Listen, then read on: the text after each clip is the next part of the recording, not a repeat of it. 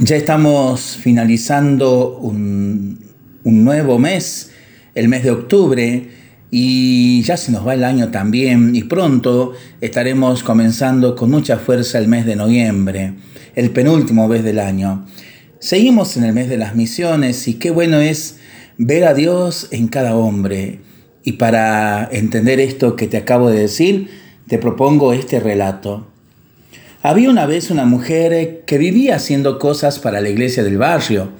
Si no estaba limpiando los jarrones de la capilla, estaba haciendo empanadas para que se vendieran los domingos o sacando brillo a los candelabros.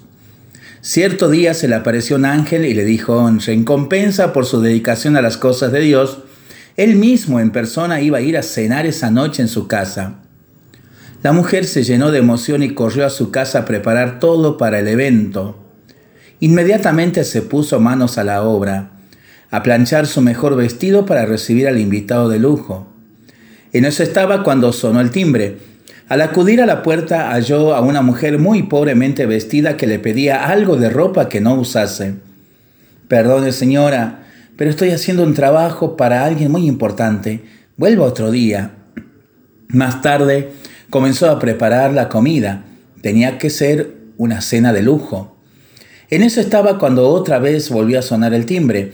Esta vez era un niño con cara de hambre que le pedía algo para comer. Hoy no puedo darte nada porque estoy cocinando para el mismo Dios que viene a visitarme. Vení otro día. Así pasó rápidamente el día hasta que por fin llegó la hora de la cena. La mujer, nerviosa, vio cómo pasaban los minutos y las horas y el invitado no llegaba. Pronto se hizo tarde, el pollo se enfrió, el vestido se volvió a arrugar, pero Dios ni se dignó a aparecer y la mujer, frustrada y decepcionada, se fue a dormir. Tanta era su desilusión que ni siquiera quiso rezar antes de acostarse.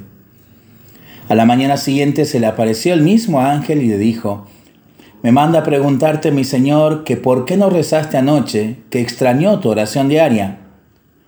¿Cómo se atreve a reclamarme Dios por no haber rezado si Él me dejó plantada con mi mejor vestido y con mi riquísimo pollo en la mesa? exclamó molesta la mujer.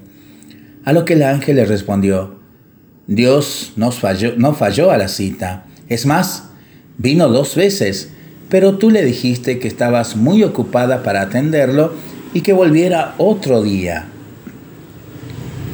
El misionero, el cristiano, corre muchas veces el riesgo de enfrascarse tanto en el trabajo para Dios que llega hasta dejarlo al mismo Dios de lado. Ojo, Dios no quiere que lo amemos a Él impersonalmente. Él no es un Dios lejano y abstracto que está ya lejos en el cielo.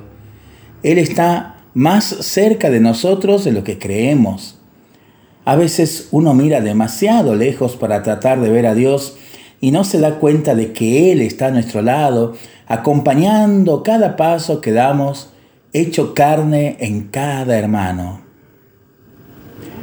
Maravilloso relato de Anthony de Melo para pensarlo y para rezarlo en familia y entre amigos, ¿no? Mientras lo hacemos, pedimos al Señor su bendición para este día y para esta semana que iniciamos. Le seguimos pidiendo por nuestras intenciones y nosotros responsablemente nos cuidamos y nos comprometemos a ser verdaderos instrumentos de paz.